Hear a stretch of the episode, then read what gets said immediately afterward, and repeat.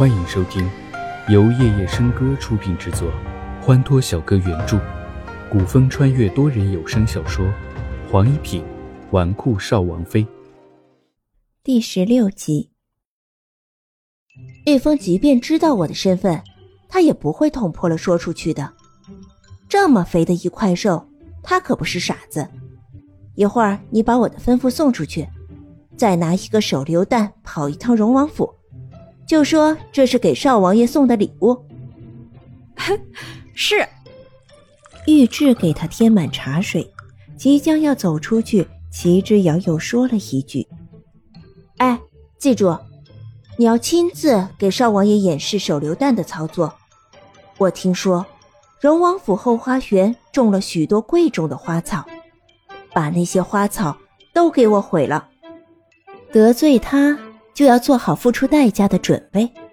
谁叫他白日里那三根银针差点伤了他，还让主子袭击他？他齐之遥原本是个很好说话的人，可就一点记仇。夜晚，荣王府后花园，一阵轰天彻地的巨响响彻夜空，一瞬的火光照亮了整个荣王府，也照亮了绿风惊讶的眼。世世子，这这到底是什么东西啊？威力居然这么强大！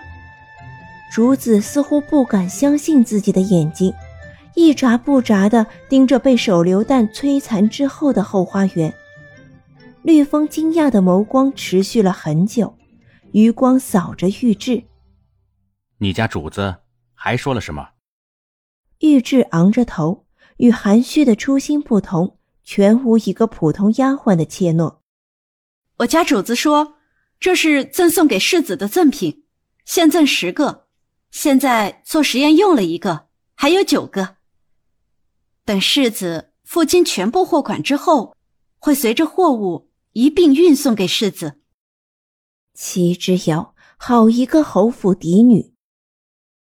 哎呀，这满园子的花草呀！都毁了。荣王府的花圃先生看着轰炸过后满园的破碎，心疼的快要哭了起来。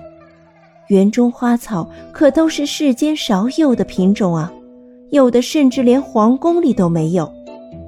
玉质闻言，从袖中拿出一封信，递给绿风：“这是我家主子交给少王爷的。”接过信封。扫了一眼信封上“绿风轻启”的字样，字体娟秀却苍劲有力，笔锋回转之间都蓄着力量。绿风打开信封，展开信纸，上面娟秀的写着：“园中花草，当你白日暗算我之回礼，笑纳。”邪魅的眉眼微微一动，轮椅转动，身后传来他淡淡的声音。管家，送客。夜色之中，荣王府发出的巨大声响惊动了整条王府街，人人出门抬头就看到了一片火光冲天的荣王府。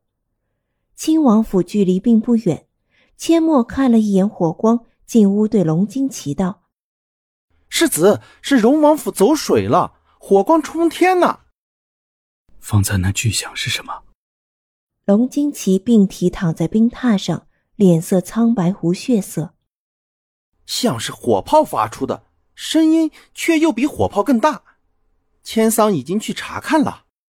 阡陌将桌上冒着白气的汤药端到龙金奇面前。世子该用药了，齐小姐吩咐过，每日入睡前必须服下。龙金奇抬起头，苍白的脸上忽然露出一抹淡笑。看着阡陌，你何时开始把他的话时常挂在嘴边了？之前不是一直看不上他吗？阡陌略有几分尴尬。是，是属下识人太浅薄。这天下的人，敢欺负嫡女，有几个不浅薄的？龙金奇淡淡一笑，将汤药喝下去。清风吹拂着花园的芬芳，清晨的暖阳如轻纱般笼罩着整个瑶台阁。院中芙蓉池边矗立着一个四角小亭，亭外杨柳依依，宛若雅致的少女。齐之遥站在亭中，修身的淡紫色软烟罗将她婀娜的身姿凸显无疑。他站在案几旁，手中执笔将池中颜色一点一点纳入宣纸上。池水清澈透明，鱼儿轻灵摇曳，芙蓉花开灿烂。如画的景致栩栩如生地映入他的画目。小姐，追风刚才传信过来，荣王府少王爷一早已经拿了凭信，取了货物。玉质无声无息地出现在齐之遥身后，汇报着刚刚得到的消息。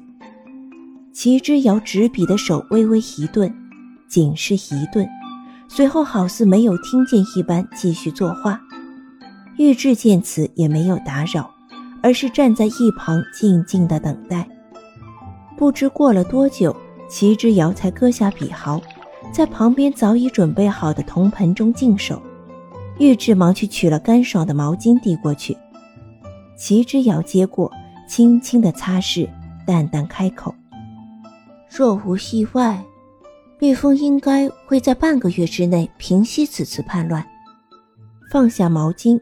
齐之遥抬头看了看幽蓝的天空，继续开口：“吩咐下去，将楚师医馆中囤好的伤药，寻个由头送到前线去，城中灾民好好安抚。这一次灵王叛乱，对百姓来说是一场无妄之灾。”玉质闻言，喉咙蠕动了一下，把到了嘴边的话又咽了下去，应了一声：“是。”我知道你心里是怎么想的。齐之遥一眼便看穿了玉质想说的话，开口道：“玉质，除了初心，就属你跟我的时间最久。你认为当权者的争权夺利与我无关，奶奶和父亲并未利用我巩固或拉拢权势，我不该卷入朝廷的纷争中去，是吗？”小姐既然知道，为何还？玉质知道自家主子的聪慧，便也不敢隐瞒。你知道这些年，父亲为何不停的出使别国吗？齐之遥清明的目光变得飘渺，泛着一丝苦涩。所有人都说，娘亲当年跟随父亲出战东海，战死了。将士们豁出性命，也只从敌人手中抢回娘亲的半具残尸。可我知道，那半具残尸。不是娘亲。这件事，小姐你以前喝醉酒的时候说过，奴婢当时以为是您思念夫人才会这样说，原来是真的。如此说来，侯爷这些年不停的出使别国，是为了找寻夫人。可是这跟小姐卷入朝廷纷争有何关联？玉质仍是想不明白。多人小说剧《黄一品纨绔少王妃》，感谢您的收听，更多精彩内容，请听下集。